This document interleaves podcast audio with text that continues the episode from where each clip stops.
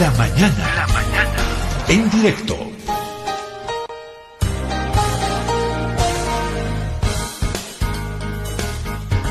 Algunas veces ya conversamos, tuvimos el gusto de conversar ya con él y tuvimos también el gusto de que atendiera nuestras llamadas y creo que fueron conversaciones muy, muy interesantes. Percy Galván. El monseñor Percy Galván es el arzobispo de La Paz. Yo diría un sacerdote muy particular, ¿no? Con un estilo y una identidad muy original, cosa que no siempre se puede lograr. Él esta vez está con nosotros acá en nuestros estudios, ha decidido regalarnos una parte de su tiempo eh, para hablar sobre esto de la pederastia que tanto ha golpeado y golpea a la iglesia. Va a ser importante conocer su criterio. Monseñor, qué gusto tenerlo acá, que haya decidido visitarnos, estar con nosotros. Bienvenido, Monseñor. Muchísimas gracias. Realmente un, un agradecimiento sincero a toda la Zederbol, una radio de tanta historia, de tanta tradición también originada por la iniciativa eclesial, ¿no? De aquellos años junto a Radio San Gabriel y San Rafael, fundadores de la Zederbol. Eh, todo mi respeto, mi consideración, porque creo que el periodismo que realizan es un periodismo de altura, de gran nivel, y lógicamente en todo lo que se pueda aportar a nivel de la información, a nivel de nuestra tarea específica, que es el de la evangelización, pues toda nuestra disponibilidad, todo nuestro cariño, todo nuestro apoyo, tanto en el sentido espiritual y, por qué no, incluso en el sentido material. Pues señor, yo siento que usted vive de una manera muy distinta su vocación religiosa, ¿no? Su, entrega a Dios. Algún día, a ver, hablaremos cómo fue toda la formación y el recorrido de Percy Galván, pero cuando lo vemos en las homilías, en San Francisco, yo siento que usted vive de una manera distinta, esta es su vocación, Monseñor. Le gusta provocar, reflexionar a la gente, activarla, despertarla. Es probable que incluso hasta muchos no estén de acuerdo con lo que usted dice, pero es, tocar esas fibras, eh, Monseñor, yo por eso veo que usted vive de una manera mm, distinta y hasta intensa, diría, esta su vocación. ¿Siempre fue así, Percy Galván? Sí, realmente, mm, bueno, el don de la vocación transmitida en principio a través de nuestros abuelos y de nuestros padres, de una fe realmente muy comprometida, ha tocado profundamente en nuestras fibras y caramba, tener la oportunidad de entrar al seminario, llegar a ser sacerdote, realmente ha sido yo creo un milagro en mi vida porque como toda persona eh, tenemos tantas debilidades, tantas limitaciones, tantos pecados y también hemos tenido que atravesar situaciones difíciles. Cuando fallece mi padre, por ejemplo, ya estuvimos estudiando en Sucre, tuvimos que un tiempo retornar a San Lucas, que es nuestro pueblo. Yo soy sanluqueño, campesino. Yo siempre les suelo decir en las Eucaristías, soy el choglomiko durasnoya. Chayraiku mana yachanicho parlaita y marata. Cayotalia yachani. No, no sé, por eso abrir, hablar es aymara, sino el quechua nomás, porque es mi cultura. He mamado esa leche materna. Y claro, toda esa realidad que la he ido viviendo y la iglesia me ha dado la posibilidad de formarme, de llegar a tantas universidades nacionales e internacionales, sacar licenciaturas, diplomados, posgrados. ¿Cómo ahora no entregar mi vida para el servicio de crear una, una sociedad mejor, un Bolivia mejor? Yo me considero un boliviano, pero muy boliviano, muy cercano a la realidad agrícola. Hasta ahora sigo cultivando maíz, eh, duraznos. Ahorita ya estamos preparando los terrenos. En, agosto nos vamos a, a, la siembra. Vendemos nuestro maíz, lamentablemente, en precios nada nada apropiados. Usted produce, su familia produce. No, no, yo personalmente. Ah, ¿Tiene su terrenito? tenemos nuestro terrenito allá en el pueblo. Ah, qué bien. Y estamos produciendo entre 25, 40 quintales de maíz anualmente. Y eso yo lo comercializo. Con eso mismo mantenemos allá estas tierras y casitas que nos han dejado los abuelos y los papás. Entonces, eh, muy, muy, muy cercano a la tierra, entonces eh, a la bolivianidad, al mundo agrícola, eh, a la vida tan hermosa que tenemos en Bolivia, tan diversa, una vida tan tan agitada en algunos lugares y tan tranquila en otros, ¿no? Entonces, pero realmente eso ha marcado mucho mi vida y estamos ahora tratando con todas las limitaciones, vuelvo a repetirle, y los pecados de transmitir a los demás la alegría que supone creer en Cristo. Eso me, me agradecen nuestros fieles acá en La Paz. Me dicen, Monseñor, una fotito porque nos gusta su sonrisa. Le piden una fotito. en, todas las celebraciones que he tenido, después de las celebraciones, las fotitos, ¿no? Ya se ha hecho... Sesión de fotos. Sesión de fotos. Ya, yo también ya estoy obteniendo mis poses adecuadas. te está aprendiendo ya. Eh, transmitirles también, tenemos tantos problemas, tantas dificultades, eh, tanta violencia, tanta corrupción, tanta mala noticia Digo, porque nosotros más les vamos a llevar en la iglesia con malas noticias. No, les llevaremos alguna buena noticia que el día de mañana puede ser mejor y que el Señor quiere todo lo mejor para nosotros. Monseñor, a ver, le hago esta pregunta y voy a apelar a su sinceridad. Bueno, usted es franco, eh, Monseñor. ¿Qué no le gusta de la Iglesia Católica? ¿Qué no está bien? Yo sé que es, es muy virtuosa la Iglesia, su historia nos dice que ha tenido aciertos muy importantes para la humanidad, luces y sombras, ¿no? Pero si usted tuviera ese poder y le dijeran, Percy, a ver, ¿qué no te gusta? Cambiarlo, ya, pero de una, vamos, tienes ahí carta blanca. ¿Qué haría Percy Galván? Iglesia Católica. Mira, me sorprendes con una pregunta, pero linda, hermosa, bellísima. Yo creo que tres cositas priorizaría. La primera, la desburocratización de la Iglesia universal y local eh, yo sufro mucho que un fiel quiera tener un certificado de, bautismo o quiera casarse y le dan su lista y de, de 20 cosas creo que tiene que sacar hasta el certificado de nacimiento de su posible padrino.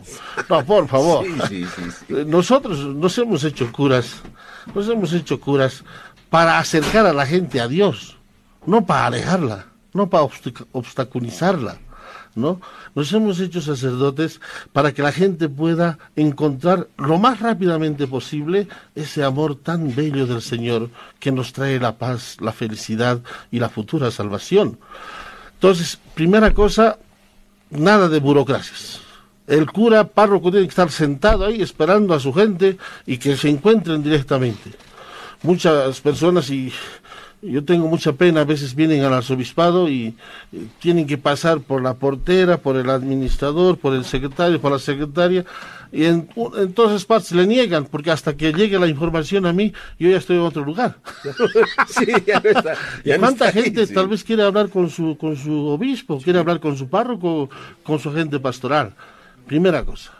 La segunda cosa, eh, daría el paso de la... Mm, del empobrecimiento de la Iglesia dejando la administración de los bienes temporales.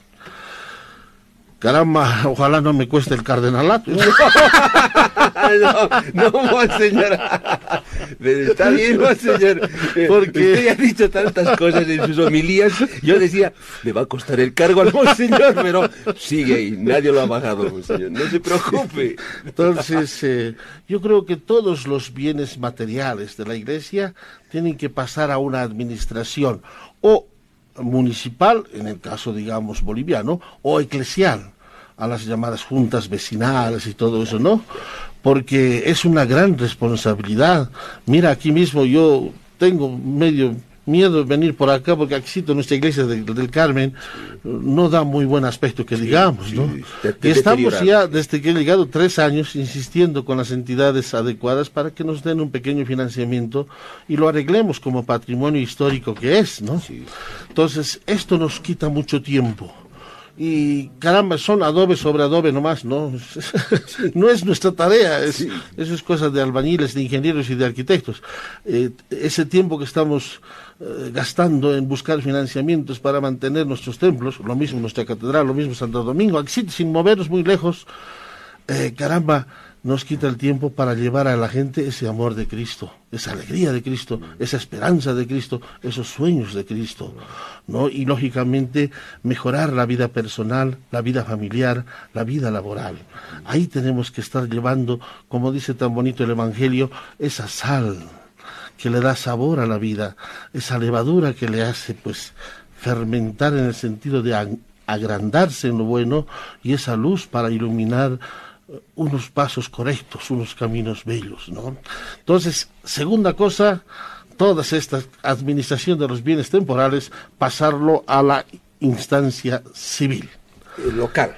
Claro. Perfecto. Y la tercera cosa que haría es eh, retornar al carisma inicial, retornar, retornar al proyecto de Jesús, a estas primeras comunidades cristianas, ¿no? Porque ¿qué ha pasado? Caramba, en la, después de Constantino nos ha tocado asumir tareas de suplencia. ¿Qué hace un cura en un colegio? o administrando un hospital. Sí. Sí, sí. están, congregaciones bellísimas que tienen que estar anunciando el Evangelio en todos los rincones de nuestro país. Eh, profesoras, directoras, por favor. Gerentes. Gerentes, administrativas. Y eso, eso nos ha hecho ver mal ante la gente. Nosotros somos hombres y mujeres de Dios.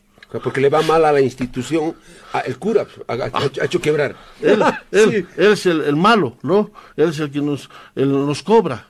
¿no? Él es el rico, la iglesia tiene plata. ya se han sacado estos paradigmas, ¿no? Entonces, directamente nosotros hemos, hemos cumplido, y por qué no se ha cumplido de una buena manera, creo yo, yo he trabajado ahorita, disculpe la indiscreción, pero el 24 de junio voy a ser condecorado en el municipio de Padilla por todo mi aporte en la educación alternativa de los años 80 y 90. Qué, cosa más. Bueno, eso no es noticia porque es positivo, ¿no? Las noticias normalmente tienen que ser violaciones. para que sea titular. No, buena, buena crítica Entonces. Eh, Dedicarse a eso, los sacerdotes, a lo suyo. A lo nuestro. Eh, y hemos cumplido esta tarea de suplencia. Por eso yo les digo, estamos ahora en sínodo aquí en la arquidiócesis y me dicen muchos sacerdotes, ¿y ahora qué? Ahora vayamos pues a las fuentes.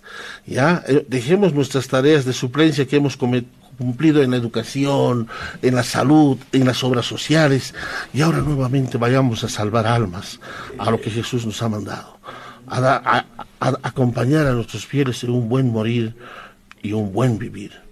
Entonces, eh, haría esas tres cosas a nivel universal y lógicamente eh, pediría a cada uno de los países y de las jurisdicciones, junto a mis hermanos obispos, eh, trabajar en esta línea para volver al espíritu de Jesucristo. Monseñor Galván, usted quitaría el celibato, lo flexibilizaría.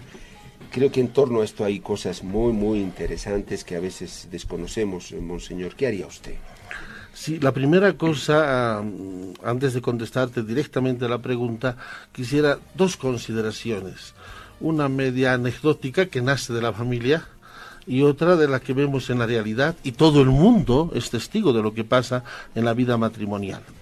La primera es, eh, nosotros somos cinco hermanos en la casa. Y entonces cada vez que yo llegaba de mi parroquia a la casa, pues a visitar a mi querida madre, y ella me recibía con los brazos abiertos, con una sonrisa de, de oreja a oreja y me decía, me abrazaba y dice, Percy, siempre que me veía, hubiese querido que todos mis hijos sean curas, los cinco. Como vos. Dice, pero mamá, ¿por qué dices eso? El único que eres feliz eres vos. Así solo como estás feliz. El único feliz eres tú. Porque tu hermano mayor viene que mis hijos. Tu hermano segundo viene que mi suegra. El otro viene que mi cuñada. Los que no tengo trabajo y no tengo dónde vivir. Pero el único que no me trae problemas ni malas noticias eres tú. Ah, para decir un poquito que la vida familiar, la vida matrimonial, no es una taza de leche. Tiene unas complicaciones y, y bien fregadas, y la gente lo sabe. ¿no? Entonces, hay unas responsabilidades que uno tiene que cumplirlas. La segunda cosa es el aspecto económico. Los sacerdotes vivimos de la limosna que nos da la gente. ¿Qué sacerdote tiene algún seguro, alguna cosa? Nosotros mañana pasado, yo de aquí a dos años me jubilo más bien tuve la suerte de llegar a ser arzobispo, me tienen que dar unos pesitos de aquí de La Paz para que viva mi vejez. Alguien dirá, arzobispo de La Paz, debe tener un sueldazo el Percy. Debe tener un... debe tener un sueldazo el monseñor. Falso. Se han reído. me han reído porque me, me preguntaron en la Universidad Católica que es de la conferencia, ¿no? Sí. Entonces allá el, mínimo me parece que ronda por los 3.500, 4.000. Entonces cuando supieron que el arzobispo de la, de la Paz recibe un estipendio de 3.500 bolivianos al mes, no, casi se desmayan. No, usted se está haciendo la burla. No le han creído. No me han creído. Y me alcanza para vivir para comer y para, para vestirme bien. Me gusta comer bien. Y se, nota, se nota, sí, ¿no? Sí, Entonces me alcanza, vivo feliz, no quiero, no quiero más que aquello. Y lógicamente, eh, pero si hubiera una familia detrás, no sé, la gente que haga sus cálculos. No, yo tengo hermanos que junto a la esposa llegan a siete, ocho mil, pero tienen que, que sufrirla. No alcanza aún así. Eh, uno de mis hermanos ha logrado comprar una pequeña casita junto a su esposa. Los otros tres no. Y son profesionales, policías, ingenieros, profesores, comunicadores. ¿no? Entonces, la cosa no es, no es sencilla, ¿no? Entonces, eh, tomando en cuenta estos aspectos, que en vez de facilitar la cosa se puedan agravar, diría no. Pero el celibato es una ley humana entonces se, la puede considerar, se la puede levantar y se la puede hacer opcional. No es de Dios, o sea, eso no está en la Biblia. No, es, no es divino eso. Ah, no, no, es, es, una ley humana, el celibato. De hecho, los apóstoles todos eran casados. Exacto. Los primeros sacerdotes eran casados. Sí, ¿no? Tenemos testimonios incluso en la Biblia de aquello, ¿no? La suegra de Pedro. Ese, ese problema bíblico que hasta ahora persiste, ¿no? ¿Por qué curaste a mi suegra, no? Entonces, ¿por qué a ella? Entonces, eh, esto sí yo creo que sí, pero habría que ver esto. ¿Será la solución o será complicar el aspecto? Aumentar el problema. Una vez que esto se, se disierna claramente, se trabaje claramente en las personas comprometidas de la iglesia, porque yo he notado en todos estos 33 años de cura que voy a cumplir ahora en, julio, uh, la gente que más ataca a la iglesia, la gente que más protesta, la gente que más nos injuria, nos calumnia, ahí estuvieron también algunas semanas gritando en la puerta del arzobispado, es gente que no nos conoce. Pasó una anécdota, yo salía a la conferencia a la Universidad Católica y estaba el grupo de personas gritando, curas, pedófilos, y señoras, ¿qué desean? Queremos que el arzobispo dé su cara. Esta es mi cara. Acá está. ¿Usted? Sí, yo soy el arzobispo. ¿Salió usted, sí. no, para encontrarme con ellas, yo estaba saliendo a la universidad y había un pequeño grupo reunido ahí. ¿Ustedes? Sí. Otra vuelta a gritar. O sea, ahí me he dado cuenta que ni siquiera nos conocen. Entonces, es importante que esta gente que vive su compromiso eclesial, que plantee este tema, que lo oremos, que lo reflexionemos y, ¿por qué no? Si es lo más apropiado dar este paso. Es una ley humana, es una ley eclesiástica que se instaura allá en el siglo IV en una diócesis primero de España que se llamaba Elvira y que después se hizo universal por la practicidad. Hay razones teológicas, hay razones prácticas y hay razones antropológicas para defender el celibato y son fuertes. ¿No? Pero ustedes ya discutieron esto desde la década del 60, monseñor. En el 65 se ha planteado en el Concilio Vaticano II, se planteó este tema de una forma seria, con teólogos que nosotros llamábamos las vacas sagradas. O sea, quién, va, ¿quién va a discutir a un Karl Rahner, ¿no? a un Benedicto XVI, nuestro Papa? Ellos decían que este papel es negro, negro es, ¿no? ¿Y quién les discuta? En ese nivel académico, teológico, de experiencia, estos hombres lo plantearon el tema. Como posibilidad. Sí, y lo discutieron en las distintas instancias y dijeron, no, la cosa se agrava. Además que conocemos la experiencia en la Iglesia Oriental y allá las dificultades no son menores. La Iglesia Oriental católica, ¿no? Que está en comunión con el Papa. Hay sacerdotes que pueden y deben, se casan antes de recibir el orden. Entonces no es, digamos, una receta que va a solucionar eh, estos grandes problemas del, del sacerdote. Yo creo que tenemos que apuntar por otro lado. Nosotros hemos dado pasos equivocados, hemos distorsionado nuestra identidad y nuestra espiritualidad ¿Cuántas organizaciones tenemos de la Iglesia que más parecen organizaciones no gubernamentales que organizaciones eclesiásticas? Yo dije, incluso me estaba visitando precisamente eh, Acción Cultural Loyola en Sucre y les pregunté si ustedes tan linda obra que hacen, qué maravilla que hacen, ¿qué les diferencia del IPTK? Que también presta casi los mismos servicios que ustedes. Y ninguno de los trabajadores me, supo contestar. Ninguno. Dijeron, ah, no, nosotros pues trabajamos con más responsabilidad, que nosotros con más entrega, cobramos menos, cosas así superficiales. Pero nadie dijo, nosotros aquí transmitimos el Espíritu de Cristo, esa espiritualidad que da sentido a la existencia humana, una espiritualidad que puede decir, caramba, vale la pena vivir, vale la pena ser esposo, vale la pena ser un, un profesional honrado que aporte en el crecimiento de su familia y de su sociedad y después ir a descansar en paz, sin ningún tipo de apetitos y ambiciones personales, que son las raíces de la corrupción, de los robos y de los engaños. Entonces, es otro, otro, otra es nuestra función, otra es nuestra tarea. Entonces, pero nos hemos equivocado y todas estas cosas tan feas que han sucedido, es para que reflexionemos, para que nos convirtamos, para que oremos, para que nos purifiquemos. El otro día una conversación así más o menos eh, ocasional con un amigo me dice, es que este el partido actual de gobierno nos está haciendo tanta la tierra, me dice con a la iglesia, me dice con esas palabras. Yo le dije que raro, mi percepción es totalmente distinta. Yo estoy escribiendo el agradecimiento al proceso de cambio de parte de nuestra Iglesia Católica, porque nos está haciendo colocar en nuestro lugar, en nuestra propia identidad y espiritualidad. Nos ha devuelto el carácter profético de la Iglesia, porque antes tenemos nomás que estar incenciando a nuestros generales y a nuestros dictadores, ¿o no era así los sí. ¿No? Tú no eres tan joven, entonces te debes de cuidar. Yo también he estado varias veces incenciando, no quiero decir el nombre de estos nuestros ex dictadores, ex presidentes, ex militares, eh, pero hemos estado con ellos. Porque no había otra. Claro, y en cambio ahora no, el Estado por su ladito, la Iglesia por su lado. Cada quien en sus quehaceres. Y hasta con libertad de cuestionar, Yo no le debo nada a usted, Claro, antes teníamos que estar más calladitos porque las migajitas caían del, del Estado boliviano, ¿no? Pero ahora no. Nosotros no recibimos del Estado nada. Pero antiguamente hasta teníamos sueldos los canónicos. Un bonito. ¿No? Entonces, eh, mira, eh, eh, muchas personas creen, incluso, incluso católicos creen que el gobierno actual nos está haciendo mucho daño nos está haciendo mucho bien.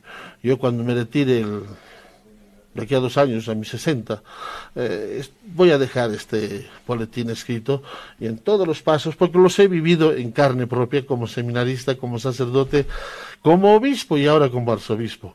Entonces, Dios permite todos estos acontecimientos tan dolorosos, tan difíciles, para que nosotros reflexionemos, oremos, nos convirtamos y nos purifiquemos. Yo creo que son tiempos de gracia. Ahí va mi siguiente pregunta, Monseñor, pero después de la pausa. claro, no puedo, obviamente que no podemos estar de acuerdo cuando se dice, ah, esta iglesia católica de curas violadores.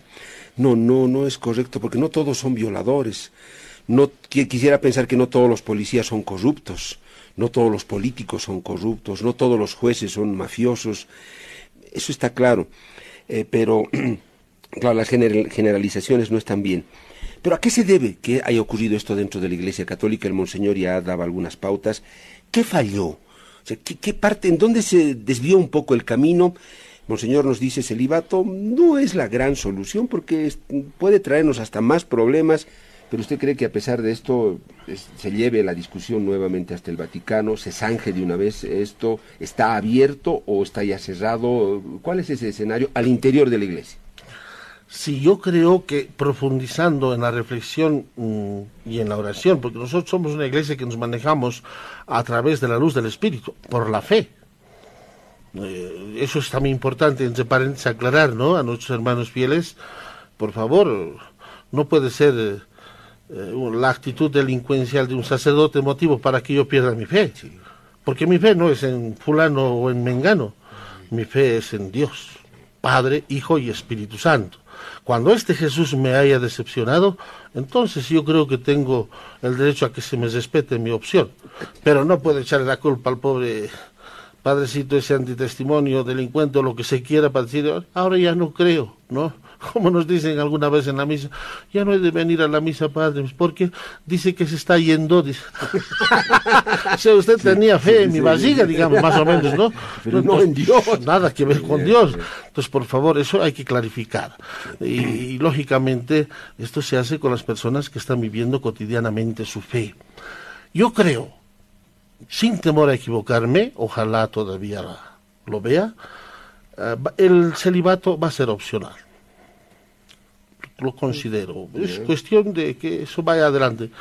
Para que haya las dos posibilidades. Por muchas razones. Hay argumentos teológicos, bíblicos a favor y en contra. Considero que eso se va a dar. También considero que se va a dar el, el matrimonio de las personas casadas y también considero, ojalá podamos, ya estamos viejitos, el, sacerdocio de las señoras, de las mujeres, ¿por qué no? ¿Usted cree que se va a dar? Yo pienso que sí. Esto es una opinión eminentemente personal de Percy Galván Flores. No, no, cuidado, la iglesia ha dicho, no, no, no, no. Pero que le gustaría a usted ver el sacerdocio de las mujeres. Si es que alcanza a verlo, ¿le gustaría, monseñor? Sí, porque la mujer es la testigo de la resurrección primera. La mujer es la que más nos colabora en la iglesia. Colaboró con Cristo y colabora con nosotros. Sí. La mujer sostiene a la iglesia. ¿Cómo no le vamos a hacer ese tremendo reconocimiento? Yo sé que muchas mujeres no están detrás del sacerdocio, ni detrás, pero que tengan la posibilidad, ¿por qué no? ¿Qué cambia eso? de que sea un hombre. ¿Qué le quita a la iglesia? ¿Qué le quita? Entonces, son temas que eh, sin duda alguna se van a dar. Es cuestión de tiempo, ¿no? Y, mucha paciencia, pero lógicamente, eh, como digo siempre, primero tenemos que pasar por la oración, por la reflexión, por la propuesta y la transformación. Como estamos haciendo ahora en este sínodo referente a este tema. Y todos estos problemas que han pasado con estos hermanos que se han denunciado y demás, nos han llevado a organizarnos, en primer lugar a investigar qué es eso, porque cuando nosotros éramos niños, adolescentes, estábamos en la universidad, no conocíamos el término pedofilia. No, yo nunca había escuchado pederastía, parricidio, feminicidio, es de estos últimos años. O alguna vez en tu pueblo, en tu ciudad, era esto de todos los días. No, no, se lo he escuchado, pero eso sorprende ahora. Primero conocerlo. Lo otro, estamos estructurando, ya hemos estructurado las comisiones de escucha a nivel jurisdiccional, a nivel nacional. Ahora lo estamos haciendo el tema de la mm, del seguimiento de estos casos, eh, que la gente tenga la, la, posibilidad de decir en su momento esto es lo que está pasando, y no después de 40 años hay que interpretar aquello que habrá sucedido realmente, ¿no? En esa diferenciación que hace Monseñor. Claro, yo como católico me pregunto y digo, evidentemente los casos de pederastia a nivel mundial han sido muchos, Estados Unidos, Europa, Latinoamérica. Uno se pone a pensar, Monseñor, y dice, a ver, ¿es un problema estructural de la Iglesia Católica? ¿Qué pasó? ¿Se están formando mal estos sacerdotes? ¿El celibato ya es insostenible? Al fin y al cabo son seres humanos con todas sus necesidades. ¿Está haciendo mal la Iglesia Católica algo en su interior que deriva en sacerdotes que violan a niños? No, no todos. ¿O dónde hay que mirar, Monseñor, el problema? O sea, ¿cómo lo analizamos? O sea, de, manera descarnada. más allá de que usted sea sacerdote, Percy Galván, ¿cómo ve eso? Por eso le preguntaba, ¿está haciendo algo mal la Iglesia Católica o qué? Yo creo, sinceramente, yo creo que el, el, primer aspecto que tenemos que ver es dónde se gesta esta situación. Nosotros, seamos sacerdotes, militares, políticos, abogados, vivimos en una sociedad, vivimos dentro de una familia, tenemos modelos educativos tanto de primaria, secundaria y universitaria. Este es un problema social eh, tocamos este tema este de la, de, la, de la violación de menores. Tenemos por información oficial que en Bolivia tenemos 150 violaciones mensuales y cerca de 50.000 anuales. No es una información de un comentario, es información oficial de las estadísticas que nos proporciona nuestras autoridades encargadas de este rubro. De esa sociedad boliviana salen los sacerdotes. Yo soy boliviano, acabo de decir, sanluqueño, choslomico, duraznovia, cinteño. ¿ah? Y esa realidad se vive en esa sociedad. Llegamos a una instancia que es nuestra, nuestra formación. En, en nuestra formación primaria, secundaria, ¿Cómo tocamos este tema? Yo no he tocado. No sé si te, logró tocar, estudiar estos temas de la homosexualidad, del lesbianismo, de la libre elección de género. Nada, nada, nada, ¿no? Entonces se ha llegado a una situación en la universidad peor, ¿no? Y, por favor, tenemos que desnudarnos todas las instancias. Los estudiantes, ¿qué nos preocupábamos? De ver cómo hacemos el mejor chanchulio que se llama, ¿no ve? ¿Cómo, cómo el, más ingenioso, el más ingenioso. el más ingenioso. Entonces, hemos llegado a, una, a un nivel de profesionalización, hemos sacado nuestra licenciatura, hemos sacado nuestro doctorado, nuestras maestrías y ¿Nuestro demás. sacerdocio?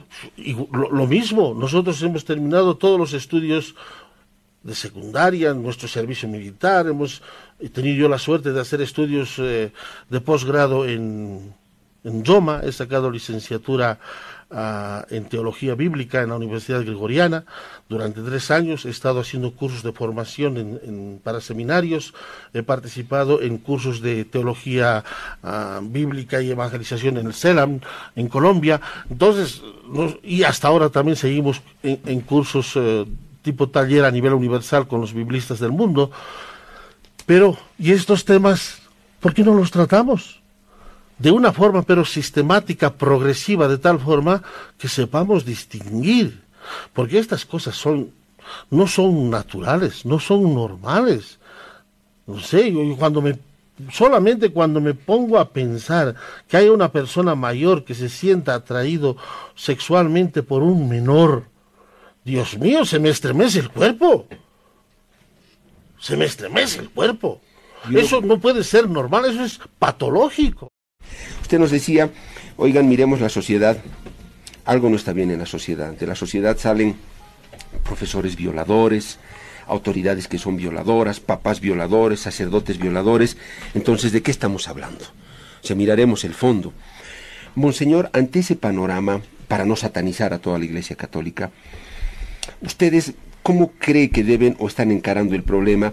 Porque hay un tema bien fundamental, Monseñor. Yo digo, me pongo a pensar en institución. Si acá nos enteramos que X o Z persona, periodista, había violado a un niño de seis años. Eh, tocaré madera, monseñor, que no, que no ocurra, que no ocurra eso nunca, pero nos enteramos, de pronto en algún, habrían algunos criterios que dirían, no, ¿para qué lo vamos a hacer público? Es muy grave esto, ¿no? ¿Te imaginas la imagen del bol? Va a ser un golpe demoledor. No, no digan nada, lo vamos a mandar a juicio, todo, pero cállense. Entiendo, monseñor, que hay esa primera reacción hasta instintiva de conservación.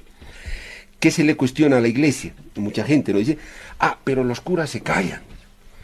Y quieren encubrir a esos violadores. Claro, porque están pensando más en no desprestigiar a la iglesia y ahí nomás los, los taparemos, les daremos su sanción, su castigo y que quede ahí, por favor, que y la gente dice, encubridores. ¿Y por qué no los denuncian de una vez? Por... Eso, monseñor, ¿usted qué dice? ¿Cómo hay que manejar eso? Sí, eso es yo creo una, una tarea en la que tenemos que, como acabo de decir, en primer lugar reconocer. Por favor, yo creo que toda la actitud de nuestra iglesia a nivel nacional, como conferencia hemos pedido desde lo más profundo de nuestro corazón, sin ser directos responsables de estos delitos, hemos pedido perdón a nuestro pueblo boliviano, a nuestros fieles. Lo asumimos. No es una cosa superficial. Eh, me, me, me, me, conmueve también, monseñor, su emoción. Es, que lo sentimos. se nota que le duele. lo sentimos. La segunda cosa es Ahora, ¿qué hacemos con las personas víctimas? ¿En qué podemos ayudar? Lo más importante. Sabemos que muchos casos son irreversibles, pero en lo que podamos, tenemos que hacerlo. Acompañar a través de nuestros de nuestros psicólogos, acompañar de nuestros profesionales, pero también, ¿por qué no extenderles la mano? No solo espiritual, sino también material, en la medida de nuestras posibilidades. Eso como una cosa casi inmediata. Sí. La tercera, ah, la, el segundo paso es, el Papa nos lo ha dicho ya hace muchos años, Benedicto lo ha dicho el 2010 me parece, eh, cero, cero tolerancia a estos temas. Por favor, queridos curas y obispos, o nos ponemos de acuerdo en esto o, búsquense otro lugarcito, ¿no? Así, claro, Benedicto. Denuncia. Denuncia inmediata. ¿Ya? Ahora, ¿cuál es el tema? Eh, es cómo, cómo, cómo llega la situación. Mira, ahora que yo soy autoridad, he tenido en, en, La Paz dos casos. La primera, contra la voluntad del que denunciaba, hemos tenido que presentar el asunto en la instancia civil. Y después ella nos ha demandado de eh, calumnia, de injuria. Sí, nos ha dicho, nosotros queremos que aquí lo sancione, aquí mismo. Pero no vayamos, esto es un delito, no es una no es una, No es una no cosa- es un pecado, no es un error, no es una equivocación, privada. no, no, No, esto es un delito público, tiene que saberse. Entonces, la segunda tarea es que nosotros tenemos que colaborar con la justicia, lamentablemente, caramba, con la justicia que tenemos que no es la mejor, ¿no? Tenemos que colaborar para que se llegue a la verdadera, a la verdad más objetiva y se sancione humanamente como tiene que sancionarse. Nosotros somos ciudadanos bolivianos, nacidos en esta tierra. Tenemos derechos, pero obligaciones también. No tenemos por qué, y nunca yo, a mí nadie me ha sabido decir de qué privilegio gozo. Pago mi peaje, pago mis impuestos, pago todo. La iglesia nunca paga impuestos. ¿De qué impuestos se refieren? Todos los colegios pagan. Es cuando eh, los vehículos cuando llegaban y a la iglesia le dieron el trato de las organizaciones no gubernamentales sin fines de lucro, había liberación de impuestos de eso. Pero después, por ejemplo, aquí yo alquilo una tienda en el, en el obispado y pago de eso. Mi impuesto. ¿Dónde que no pago? Como ciudadano yo tengo que cumplir, pago mi peaje, pago todo. Pago eh, incluso eh, cuando hago mis compras estoy pagando mis impuestos al pedir mi factura, todo eso. La Entonces, infraestructura de la conferencia episcopal paga también su impuesto. Claro. Ah. Ah, hay un acuerdo con algunos municipios que donde funcionan las oficinas de las instituciones eclesiásticas tienen que declarar. Declaran. Porque es una propiedad media rara, pues ni es ni privada ni es pública, no es una intermedia. ¿No? Pero cuando ya hay un ingreso económico, nosotros en cualquier servicio que prestamos tenemos que facturar y tenemos que declarar impositivamente. Nuestros hospitales, por ejemplo, ¿por qué tenemos ese tremendo problema del Juan 23? No se ha cumplido con las obligaciones impositivas. Positivas, impuestos. Y ahora estamos con la soga en el cuello y tenemos que cumplir y lo vamos a cumplir. Lo único que estamos pidiendo es tiempito y plazos. ¿no? Entonces yo creo que la- el segundo paso, como todo ciudadano, tenemos que ser sometidos a las leyes de nuestro país. No tenemos que gozar de ningún privilegio. Yo en eso soy radical, incluso cuando voy al banco. Alguna persona que me conoce me dice, pase, monseñor, Monseñor. pase. No, yo voy a hacer nomás filita.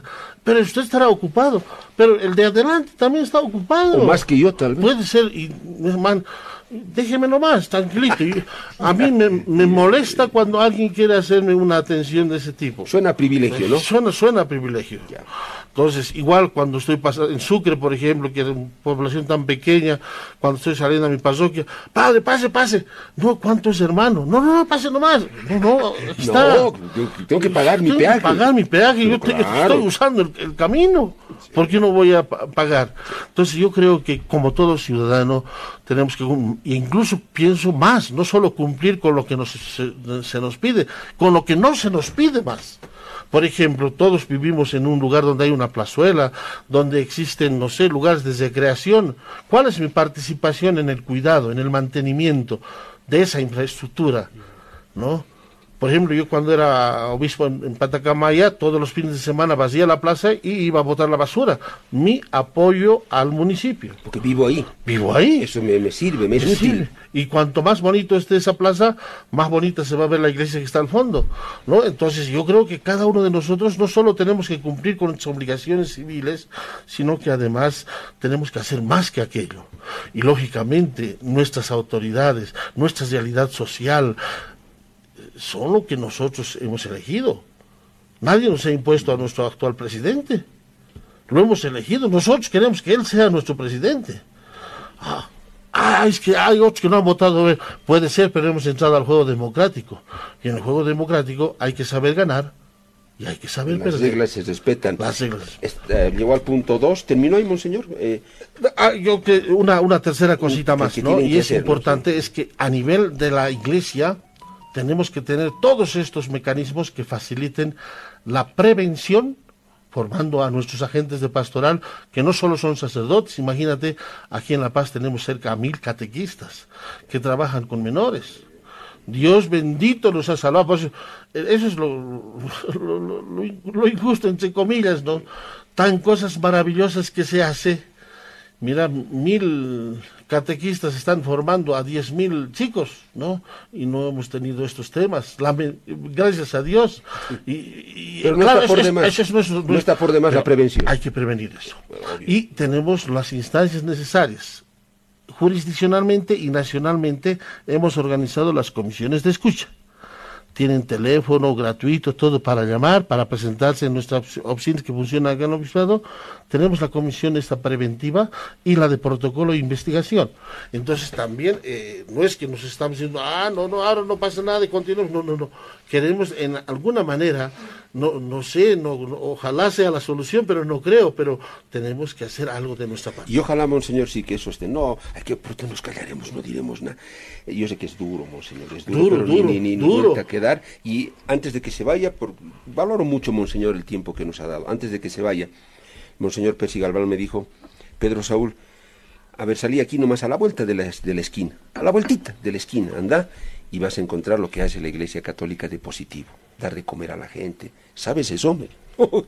Monseñor, yo quisiera que antes de eso usted nos diga, así lo más elemental, y de verdad aquí cerca, a dos, tres cuadras creo, eh, hay gente, hermanos, hermanas que están comiendo, que tienen hambre porque la iglesia les alcanza el plato de comida diario.